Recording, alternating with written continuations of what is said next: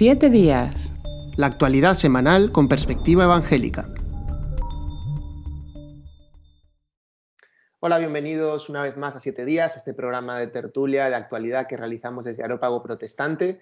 Eh, queremos darles la bienvenida, les habla Daniel Ofcam y estamos, como es habitual, también con eh, nuestro compañero Jonathan Soriano, a quien ya saludamos. Hola Jonathan, bienvenido.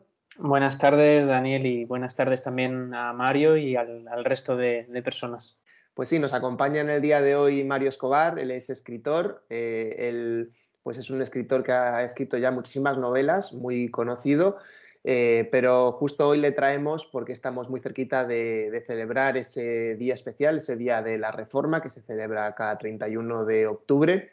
Y en este caso, pues nos interesa hablar con él porque ha escrito hace poquito una novela eh, que se llama Palabras de Fuego y que de alguna manera pues recorre la historia eh, de, una manera novelada de aquellos que tradujeron la Biblia eh, al castellano. Y nos referimos a Casiodoro de Reina, Cipriano de Valera y muchos de sus compañeros, esos extremeños que hace casi 500 años pues tuvieron que marcharse de España para poder llevar adelante esta labor que realmente les, les llevó la vida. Y eso es un poco lo que dice eh, como subtítulo esta novela. Dice Palabras de Fuego se llama el título y es cómo Casiodora, cómo Casiodoro de Reina entregó su vida por el libro que cambiaría la, historia.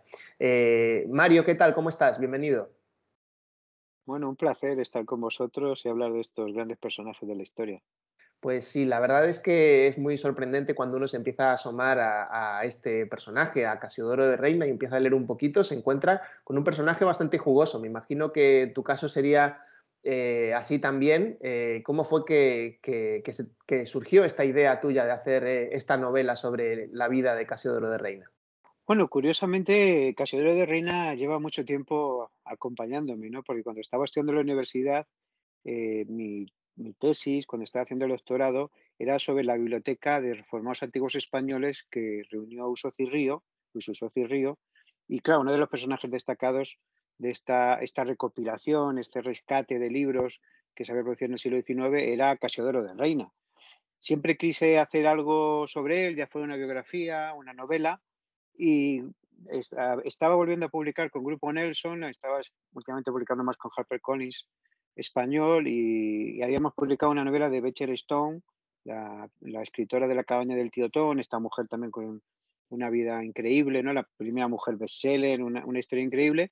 Y dije, bueno, ¿y ahora, ahora qué cuento, no? ¿Qué puedo contar a los lectores? Y, pensé en Casiodoro, ¿no? Casiodoro de Reina es el gran desconocido que la mayoría de nosotros tenemos en casa, ¿no? Es una, una gran contradicción. Tenemos su traducción de la Biblia, no solo en España, ¿no? En toda América Latina, en toda Hispanoamérica, creo que casi quedan ya pocos hogares que no tengan una versión, un evangelio o alguna porción de la Biblia de Casiodoro y entonces eh, me metí de cabeza a esta aventura, soy especializado en historia moderna ¿no? en la universidad y siempre me da más respeto cuando toco personajes pues de mi propia eh, carrera y especialidad, ¿no? Pero yo creo que Casiodoro lo merecía y, y espero que los lectores pues, disfruten esta novela que está basada en hechos reales, y, la verdad que he tenido que añadir poco, ¿no? Porque tuve una vida tan emocionante y tan increíble que prácticamente era todo simplemente novelarlo un poco, adaptarlo al libro, pero venía dado, ¿no? La historia venía dada.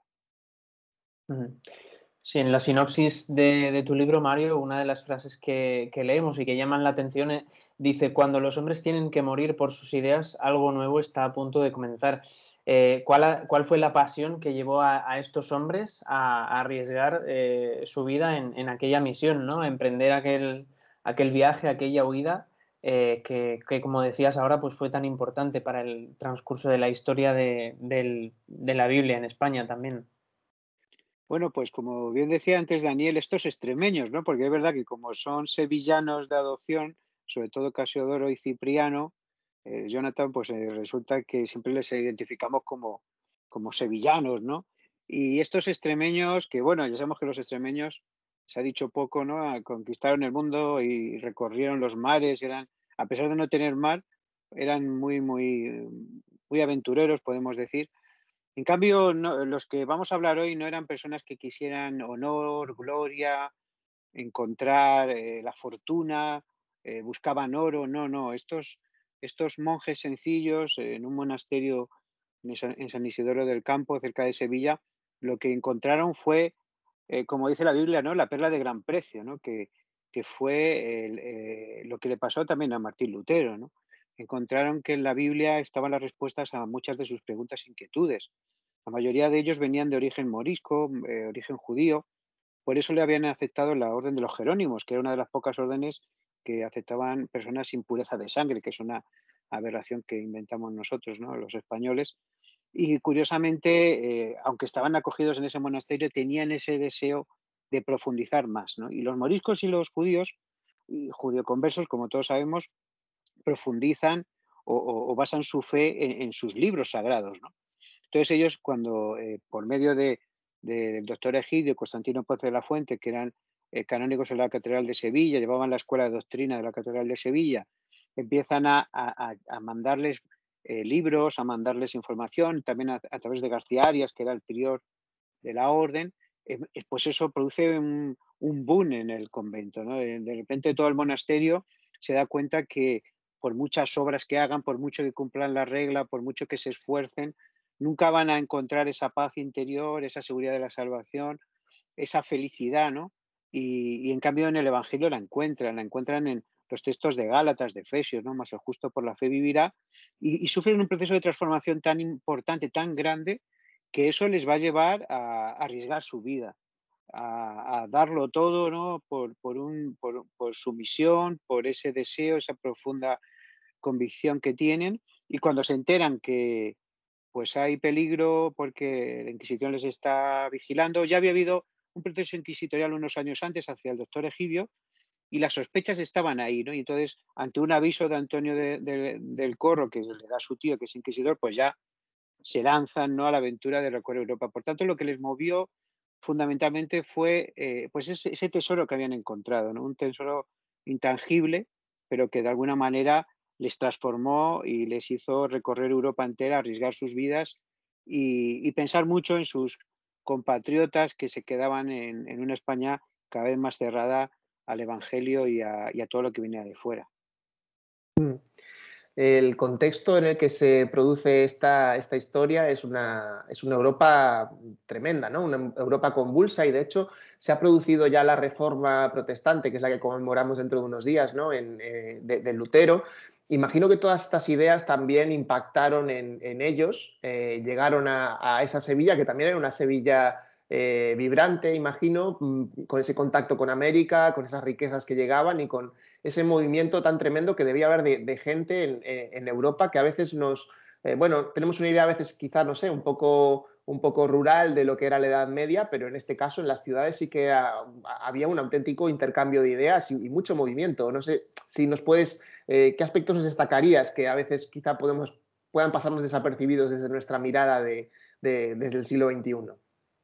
Bueno, el cambio de siglo fue espectacular, ¿no? Eh, yo creo que en este siglo XXI, que ya ha habido algunos zarandeos con pandemias, crisis económicas, terrorismo internacional, se queda corto comparado con aquello, ¿no? Eh, Cristóbal Colón descubre para Europa, ya los americanos se habían descubierto a sí mismos, pero descubre para Europa pues, un nuevo continente, eh, se produce una globalización, no solo por eh, el imperio español, también el portugués, hacia la India, llega, irrumpe la imprenta, ¿no? que es una transformación en las comunicaciones, en la información, increíble, no podemos imaginar, porque los libros eran carísimos, ¿no? hasta ese momento se hacían en pergaminos, se tardaba un montón de tiempo, casi era para grandes nobles, para obispos, para monasterios. Entonces, de repente hay un boom de información, llegan libros a toda Europa, folletos, que eso propició y hizo posible la reforma, ¿no? Si no, a lo mejor hubiera pasado como con Wycliffe o con Hus, ¿no? Que no llegó a extenderse tanto porque no había ese medio de comunicación. Y también el comercio, ¿no? Eh, Sevilla es eh, la capital, podemos decir, de, mundial o de Europa al menos eh, comercial. Hay comerciantes de toda, de todo, de todos los reinos, de, Europa en ese momento y de otras partes que quieren pues llevarse parte de ese oro que se trae de América. Y eh, eh, la primera mitad del siglo XVI para España es una especie de, de, repunte, ¿no? Increíble, ¿no? Para ese conjunto de reinos. No era la España tal y como la entendemos ahora, pero imaginemos que además del prestigio que dio todo lo que estaba pasando, eh, también hay un auge cultural, ¿no? Vivimos un siglo de oro en las letras, con algunos de los mejores escritores de nuestra historia, y en contra de todo eso, o, enfrentado a todo eso, surge luego la España más triste y, penosa que hay, ¿no? Que es la de la picaresca, la de la limpieza de sangre, la de la apariencia, la de la envidia y, y, luego la de la leyenda negra que va a ir formándose porque sobre todo a partir ya de los años 50, cuando llega Felipe II al poder, España se blinda, se cierra. Entonces, es un contraste. ¿no? La primera mitad del siglo es un, siglo casi de las luces, tan más deslumbrante en, cierto sentido que el siglo XVIII, eh, y luego la segunda mitad es como si hubieran ido a lo más oscuro de la Edad Media. Esa es un poco la dicotomía de un siglo muy complejo. Mario, creo que somos muchos lectores en, España que tenemos en nuestra librería particular tu novela de Lutero. Eh, trabajando ahora sobre la figura de Casiodoro de Reina y habiendo trabajado previamente sobre la de Lutero, ¿qué, paralelismos has encontrado entre los dos personajes, entre las dos figuras? Pues Jonathan, es increíble, ¿no? Pero hay muchos y en cambio son muy distintos, ¿no? Eh, las dos cosas. Claro, tienen los más obvios, ¿no? Que son monjes, que son personas letradas, con mucho conocimiento bíblico, que traducen la Biblia, ¿verdad?, sus idiomas vernáculos, que son perseguidos por ello, eh, y casi también son perseguidos por nuestros ilustres Austrias. Eh, ahora ha salido una biografía muy curiosa, un poco eh, ilustrada sobre los Austrias, ¿no? Y el que no era obseso sexual era un, un ladrón, un sinvergüenza, un mujeriego. O sea, siempre hemos tenido mucha suerte con la monarquía aquí. Y, curiosamente, uno le persigue Carlos y al otro le va a perseguir Felipe II, ¿no? Y, pero luego hay, algunos aspectos distintos, ¿no? Eh, no sabemos tanto de la figura de Casiodoro como de Lutero, ¿no?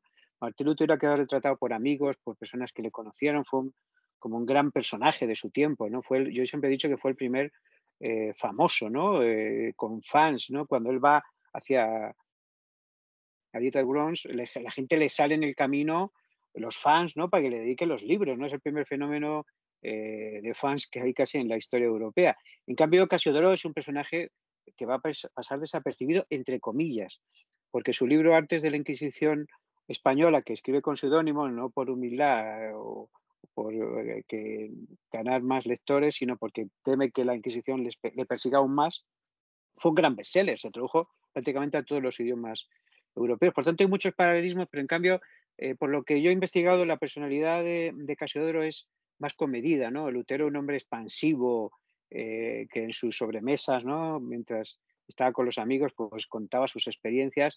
Casiodoro es un hombre más pausado, eh, aunque debía ser un gran orador, como, como, Martín Lutero, por lo que hemos oído, fue predicador en una capilla en, en, Londres, ¿no? auspiciada por la propia reina Isabel. Por tanto, era un hombre con muchísima cultura, con muchísima capacidad y me imagino que tenía pues también eh, pues la gracia extremeña andaluza, ¿no? Esa, eh, esa forma de, y esa ironía, ¿no? Tan, tan española que es verdad que los sajones son un poquito así también, pero aquí es más sutil, ¿no? Yo, yo creo que hay muchos paralelismos, ¿no? Aunque yo siempre he comparado más a Martín Lutero con Juan de Valdés. Eh, Juan de Valdés y él me parecen personajes más paralelos, aunque no tradujera la Biblia Juan de Valdés, pero por ejemplo son los dos primeros que hacen eh, un catecismo. ¿no? El, diálogo de doctrina cristiana es el catecismo, además el de, el de Juan de Valdés por unos pocos meses es anterior al de Martín Lutero, por tanto el primer catecismo que existe en forma de diálogo lo va a hacer Juan de Valdés, pero sí es verdad que podríamos decir en cierto sentido que es nuestro Lutero español. Es eh, muy interesante ver la, la, vida de Casiodoro de Reina y bueno, ya nos has dado algunos, algunos detalles, ¿no? Y seguro que eh, invitamos a, quienes nos ven y nos escuchan también a, poder disfrutar con esa novela que has escrito. Y como decíamos, hay figuras de la Reforma que son muy conocidas, incluso podríamos decir que Lutero es más conocido en España que Casiodoro de Reina. Estoy convencido de que mucha más gente conoce a Lutero que a Casiodoro de Reina y de Lutero incluso se, emiten de vez en cuando pues, documentales, películas, eh, en fin, incluso miniseries que se han, que se que se han podido ver en España. Em, sin embargo, no sé si te resulta sorprendente que, alguien como Casiodoro de Reina, con la importancia que, tiene por su, por su labor, eh, siga siendo mm, tan desconocido, no sé, que no tenga más, más reconocimiento cultural e histórico aquí en España. Bueno, ahora está empezando poquito a poco, ¿no? Eh, y no sé si, si progresará adecuadamente, pero eh, Muñoz Molina, por ejemplo, que es uno de los intelectuales de los últimos que nos quedan, ya se van extinguiendo como los dinosaurios, ahora solo hay influencers y rollos de esos. Bueno, pues Miguel Molina dijo que, el, bellísimo lenguaje y, de, la Biblia del oso es comparable al Quijote de don, Miguel de Cervantes. Por tanto, y además lo elogió de una manera. Pongo una pequeña frase en el libro de lo que dice Miguel, eh, Muñoz Molina. Quería haber puesto el párrafo entero, pero me dijeron mis editores americanos que eso era pecado mortal y no lo pude incluir porque es interesantísimo, pero recomiendo a los eh, oyentes y los que nos estáis viendo que lo, busquéis porque está en internet. Y es curioso pues el, elogio que hace, ¿no? También eh, poco a poco pues van saliendo algunas biografías, pero eh, eso tiene que ver con la poca cultura bíblica que hay en nuestro país, ¿no? aún los intelectuales, menos algunas casas excepciones, son totalmente ignorantes sobre la Biblia. La Biblia ha estado oculta, perseguida, hasta el siglo XX, o sea, no hasta el siglo XVI o XVII como en otros países, sino hasta el siglo XX. ¿no? Lo primero que hizo Francisco Franco Bahamonte, eh, Salvapatrias, pues fue eh, coger todas las Biblias de la sociedad bíblica que estaban en, Madrid y quemarlas, ¿no? Debía ser lo más peligroso que había en Madrid en ese momento. O sea, que ahí vemos como un poco eh, siempre ha habido una persecución a la Biblia y eso pues trae consigo que se desconozca al traductor de la Biblia al castellano. No olvidemos que, fue la primera traducción completa, ¿no? Eh, Francisco de Encinas había hecho una traducción del Nuevo Testamento, eh, Juan Pérez de Pineda se cree que también hizo por lo menos algunos evangelios, eh, la Biblia de, los judíos sefardíes, ¿no? habían traducido el Antiguo Testamento, que era algo muy raro, que los judíos tradujeran la Biblia, ¿no? pero, y Alfonso X el Sabio también, y Fray Luis de León, ya sabemos que había pequeños fragmentos. De hecho, Fray, Luis de León fue condenado y se le quitó la cátedra por haber traducido, haberse atrevido a traducir Cantar de los Cantares y algunos proverbios, ¿no? Pues vemos que siempre ha habido esa persecución. Por eso se ignora ¿no? sobre Casiodoro, no solo aquí, sino también en América, donde aún su impacto ha sido mayor. No olvidemos que eh, la Biblia, la Reina Valera, que solemos llamar, es la más vendida, leída y distribuida en América a lo largo de todo el siglo XX, lo que llamamos de siglo XXI. ¿no? En cambio, aquí pues no, no ha llegado a tanta gente. Eh, prácticamente la Nácar Colunga primero, luego otras revisiones católicas, ya en los años 60, 70, que es cuando empieza a haber las primeras traducciones católicas, son las que maneja la mayoría de, los católicos y Casiodoro pues sigue siendo un, ignorado, ¿no? Lo triste es que, por ejemplo, en Alemania hasta pues una persona con poco conocimiento sabe quién es Martín Lutero y que tradujo la Biblia y que fue un creador de lenguaje, ¿no? Y de idioma y, y, que Wycliffe lo hizo en, el Reino Unido, ¿no? Y que Ochino lo hizo en Italia y muy pocos conocen pues que Casiodoro lo hizo en España. Pero bueno, lo vamos a solucionar. Si se leen el libro Palabras de Fuego y empiezan a investigar, se darán cuenta que este hombre tuvo una vida apasionante y que dedicó toda su vida a la traducción de la Biblia. Y eso que en su vida, durante su, su, no corta vida, vivió casi sesenta y pico años, nunca eh, llegó a ningún ejemplar de la Biblia a España, ¿no? Pero luego en el siglo XIX lo iban a rescatar las sociedades bíblicas, iba a llegar a España y, al resto del mundo, ¿no? O sea que lo que él sembró al final tuvo un buen fruto. En la línea de esta pregunta, Mario, también vemos el, efecto contrario, ¿no? Y sobre todo es algo muy común en, los creyentes del ámbito protestante en, España, que, se tiende a, veces a idealizar a estas figuras eh, relacionadas con la época de la Reforma, como por ejemplo Casiodoro de Reina, eh, sin quitarle mérito a su, a su heroísmo ¿no? Eh, propio de su tiempo, pero tú trabajando la figura, ¿qué, flaquezas, eh, qué rasgos de, ese ser humano que también pues, tuvo debilidades en, en, unas circunstancias tan difíciles, qué rasgos has encontrado así más, más destacados que, que se pueden compartir? Pues es curioso, ¿no? Porque me gusta que la Biblia es un libro totalmente transparente, ¿no? Cuando se leen otros libros sagrados, pues se hacen eh, casi vidas de santos, ¿no? Eh, y parece que son perfectos todos los personajes, ¿no? Eh, si lees el Corán, Mahoma siempre es un personaje muy noble y hace todo muy bien, ¿no? En cambio, se ve en la Biblia, pues, como los personajes son totalmente transparentes, ¿no? Ese Jacob mentiroso, esa Abraham un poco cobardica y que está siempre a las expensas de su, de su padre, el pusilánime de Isaac. Eh, eh, vamos viendo, bueno, José, que es un poquito presumido y además, y así podríamos seguir, ¿no? Eh, mencionando personajes, por no hablar de Pablo y los, personajes del Nuevo Testamento. Y eso le pasa a los héroes de la fe, ¿no? Uno no es héroe porque no tenga debilidades o, complicaciones, ¿no? Sino sobre todo porque las supera, ¿no? Saúl era mejor rey que David en muchos sentidos, pero lo que nunca perdonó Dios a Saúl fue el orgullo ¿no? y, la dureza de su corazón, porque Saúl al fin y al cabo, que sepamos, no mató al marido de, su amante, ni, ni, engañó al pueblo, ni un montón de cosas que hizo David, pero en cambio David se le llamó el amigo de Dios y que estaba cerca del corazón de Dios. ¿no? Dios no busca hombres perfectos ni mujeres, ¿no? sino que el corazón de esas personas esté dispuesto a Dios. Después de esta cortísima introducción, lo que sí que decir sobre Casiodoro de Reina es que él tuvo también situaciones así, ¿no? Eh, cuando llegó a Ginebra eh, fue su primer enfrentamiento con la Ginebra que tenía sus cosas buenas, ¿no? Que dicen que, y sigue siendo, ¿no? Una ciudad muy limpia, muy ordenada, muy organizada, no había pobreza, por ejemplo, pero había mucha, eh, o había poca libertad de expresión. Y cuando él descubre a Castello y, y, lo que había escrito sobre Miguel Servet, su libro sobre la tolerancia, se dice y se cree, aunque no tenemos el texto, que él lo llega a traducir al castellano y ya empieza a, haber problemas. Entonces, a partir de ahí, eh, sobre todo el mando calvinista y dentro de ello Beza, ¿no? que era la mano derecha de, eh, Juan Calvino, va a seguir una persecución prácticamente durante toda su vida. ¿no? Le van a acusar de hereje.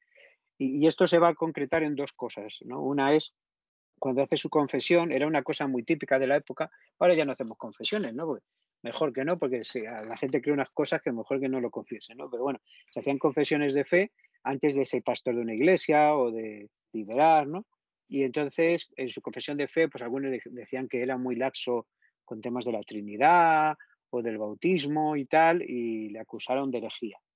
Y luego además también tiene un, hay un hecho eh, eh, escabroso también, porque como lo pasaba normalmente en aquella época, pues él tenía como un siervo y este siervo le va a acusar de, sodomía, como decía en aquella época, ¿no? de homosexualidad, y entonces eh, Casiodoro no, no va a responder a ninguno de estos cargos, se va a ir para Alemania, a Frankfurt y otras ciudades, eh, va a estar también por Estrasburgo, y luego su amigo Cipriano, que se, se, va a quedar en Londres, todo esto sucede en Londres, Detrás hay una trama compleja, ¿no? Porque está los espías de Felipe II eh, metiendo cizaña entre miembros de la iglesia que les compraron y algunos les daban la oportunidad de volver a España sin libre, de cargos y, al mismo tiempo algunas envidias de la iglesia calvinista francesa, ¿no? que no quería que se creara una iglesia española.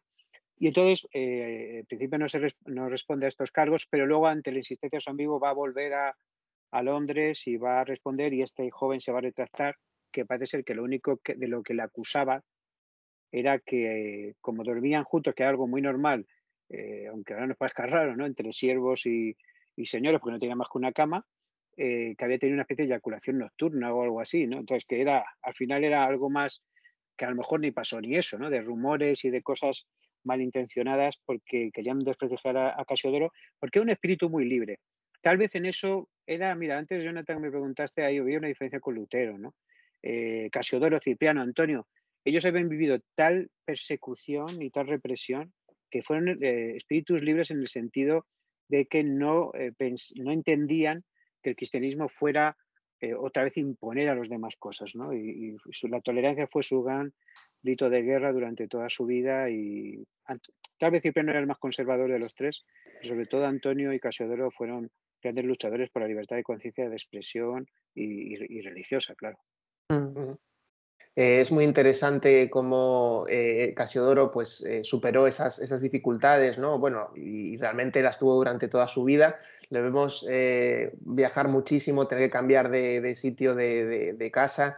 recuerdo incluso hace poco, bueno, que alguien nos comentaba, ¿no? De, Mm, de, la enfermedad que tuvo y lo que le costó incluso sacar adelante eh, la, traducción de la Biblia, que tuvo que buscar apoyo económico también porque tampoco tenía muchos recursos, ¿no? Y todo eso, pues estoy seguro que todo eso está también en la novela, así que no vamos a abundar mucho por ahí, pero sí que em, vemos que en, la sinopsis del libro mm, está esta frase que quisiera destacar, dice, hubo un tiempo en que los libros podían cambiar el mundo, hacer tambalear los poderes más fuertes y cambiar para siempre eh, la historia. Y me gustaría traerla un poco también al presente y preguntarte si crees que la palabra escrita eh, puede seguir teniendo ese, ese, poder hoy en día, que entiendo que Casiodoro y sus compañeros y otros reformadores también creían que lo tenía eh, el hecho y por eso arriesgaron tanto por traducir la Biblia. Pues yo creo que la palabra, como decía San Anselmo, ¿no? si habéis visto Indiana Jones, pues vence a la espada, ¿no? Y, es ver, y por eso todos los filósofos han intentado de alguna manera u otra pues escribir libros, incluso novelas, ¿no? Vemos eh, a Rousseau y a otros escriben novelas para su Cándido y otros libros, y Voltaire, ¿no? Eh, para que la gente eh, tome sus ideas, ¿no? Porque al final, por medio de la novela, no solo por los libros y la palabra escrita, sino por medio de la novela, se ha cambiado mucho la mentalidad de, los pueblos, ¿no? Es cierto que vivimos tiempos un poco, entre comillas, oscuros para los libros, ¿no? Porque hay mucha competencia, ¿no? Eh, por las redes sociales, las plataformas digitales y todas estas cosas, ¿no? Pero estoy seguro que siempre la palabra eh, va a ser un acicate para el poder. El poder y la palabra no se llevan muy bien, ¿no? Porque el poder normalmente prefiere el silencio, el sometimiento y la ignorancia, ¿no? Y, no, importa de qué poder hablemos, ¿no? Extrema izquierda, extrema derecha, una oligarquía, eh, siempre buscan que la gente esté en la oscuridad, ¿no? Y yo creo que en nuestro, en nuestro país, hablando de España, eh, se está fomentando esa línea, ¿no? De hecho, en el, en el, bachillerato, en la secundaria, cada vez se da menos filosofía, eh, cada vez se lee menos, y esto lo que hace es que la gente tenga menos vocabulario. Cuanto menos palabras tiene uno, pues menos ideas tiene, ¿verdad? O ideas menos complejas y va creando pues una población muy dócil, ¿no? Con cuatro, que usa cuatro palabrejas eh, con su hashtag y, se pone a pelearse en Twitter, ¿no? Y poco más. Entonces, eh, esa falta de conocimiento de letras unida al orgullo español, que todos sabemos de todo y, nos creemos que, nadie puede discutirnos ni tenemos nada que aprender, pues lo hace un poquito más difícil. Pero luego hay también una nobleza en, en nuestra cultura, ¿no? Y es que, a pesar de todo lo dicho, yo creo que hay mucha gente buscando la verdad, porque en medio de esta confusión y de toda esta locura que hay de información, de las noticias falsas, que no son nada nuevo, pero se expanden muy rápido ahora por las redes, eh, mucha gente busca la verdad, porque en el fondo el ser humano la, necesita, necesita la verdad para explicarse a sí mismo, para explicar el mundo, para, que le dé sentido, ¿no? Y hay un sentido eh, existencialista que quiere vencer ese nihilismo que arrastramos del siglo XX y que el siglo XXI ha, hecho callo ya con el posmodernismo aún más exultante, ¿no? Y yo creo que, los libros nos pueden ayudar, y más, y en concreto, la palabra de Dios. Yo creo que la Biblia es fundamental para liberarnos de muchas cargas, ¿no? Decía Jesús, ¿no? Conocéis la verdad y la verdad os hará libres. Y, la, verdad está en, las palabras de Jesús, ¿no? En lo que Él nos, nos comunicó, en su mensaje, lo que nos dijeron los profetas, y es una cosa que también me gustaría que pasara con el libro, ¿no? que la Biblia volviera al centro del culto cristiano, de la iglesia, eh, de los jóvenes, para que no sean manipulados. Ahora hay mucho charlatán, siempre lo ha sabido, ¿no? Pero ahora hay mucho charlatán que nos cuenta su vida desde el púlpito, cosa que a mí francamente no me interesa, porque si, no que escribo una biografía, ¿no? Si no quiere contar su vida, pero creo que el púlpito está para que se predique la palabra de Dios. Y me gustaría que pasara como con Esdras, ¿no? cuando ya después de la reconstrucción del muro, estaban del templo, Esdras sube a una plataforma para dar un discurso al pueblo y el pueblo, no Esdras, el pueblo desde abajo le, dice, abre la palabra, ¿no? Abre la palabra. Ellos querían escuchar la palabra de Dios, no palabra de hombre, sino palabra de Dios.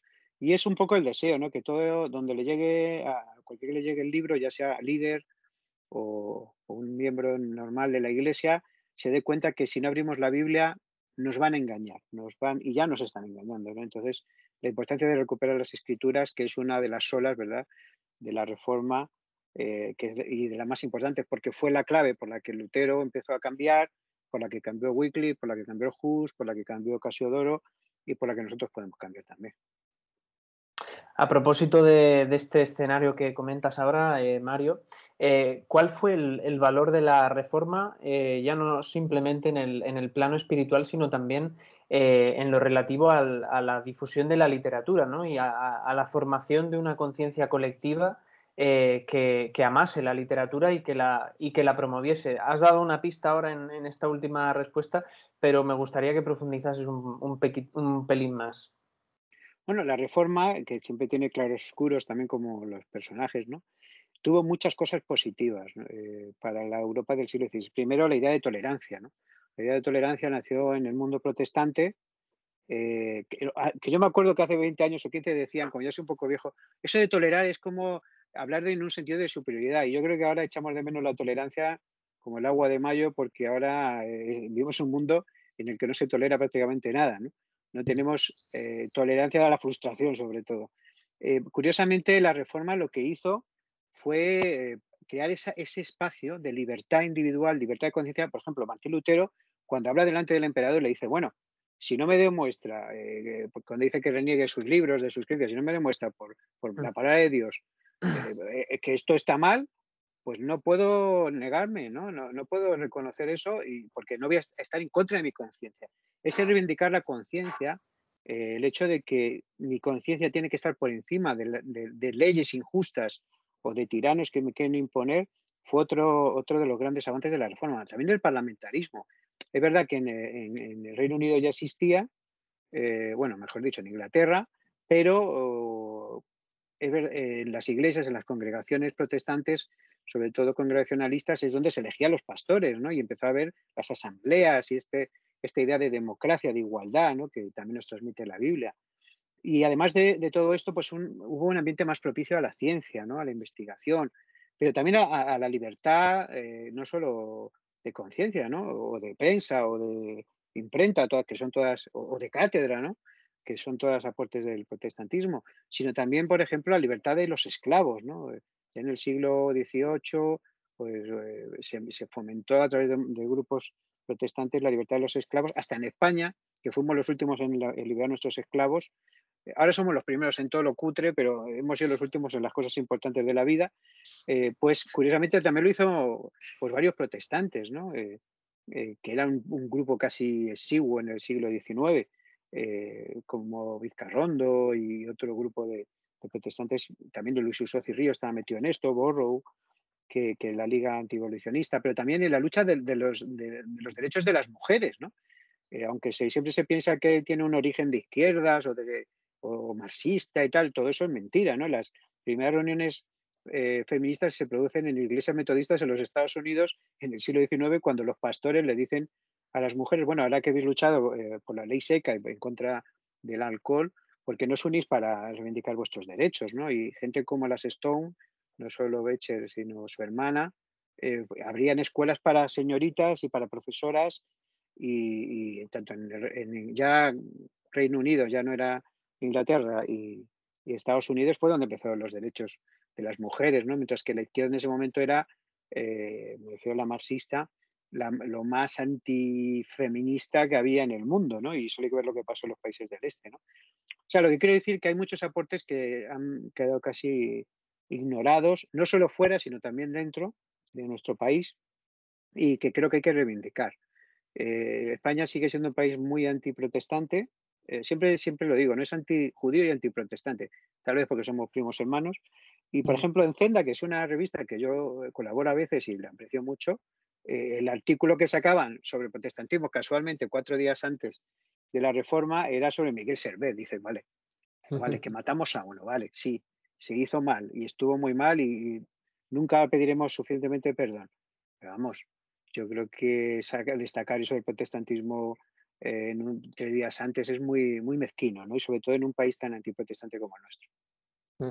Pues ahí estamos intentando hacer la labor de recuperar esa memoria histórica, difundirla, porque como bien has dicho, ¿no? pensamos que es algo positivo y que tiene tantas aportaciones buenas para nuestra sociedad. Eh, Mario, muchísimas gracias por, por acompañarnos, por estar con nosotros este ratito. Eh, la novela Palabras de Fuego está disponible en Amazon, está disponible eh, tanto la versión eh, en digital como también la versión física y también estará en librerías dentro de unas semanas. tengo entendido que a mediados de noviembre, finales de noviembre, estará llegando a las librerías. ¿Es así? Sí, y, creo que también está en audiolibro, que es otra forma que a la gente le gusta mucho. Yo también lo uso Vas en el coche en un atasco o algo y te pones un audiolibro y por lo menos dejas de oír tonterías en la radio. políticas, me refiero, mucha cosa política ahora y tal, y pues aprendes algo también. Muy bien, pues ahí queda dicho entonces y, nada más, eh, despedirnos también de todos los que nos están viendo y nos están siguiendo. Em, hemos estado hablando también la semana pasada, les recuerdo, sobre el tema de la mujer y reforma, que, Mario también ha señalado hace un momento, así que si tienen interés en el tema, se pueden ir a buscar el programa de la semana pasada allí hemos estado tratándolo en profundidad. Así que nada más, muchísimas gracias a todos por seguirnos hasta aquí y hasta la semana que viene otra vez aquí estaremos en siete días. Gracias Jonathan, gracias Mario por acompañarnos y hasta la próxima. Hasta luego.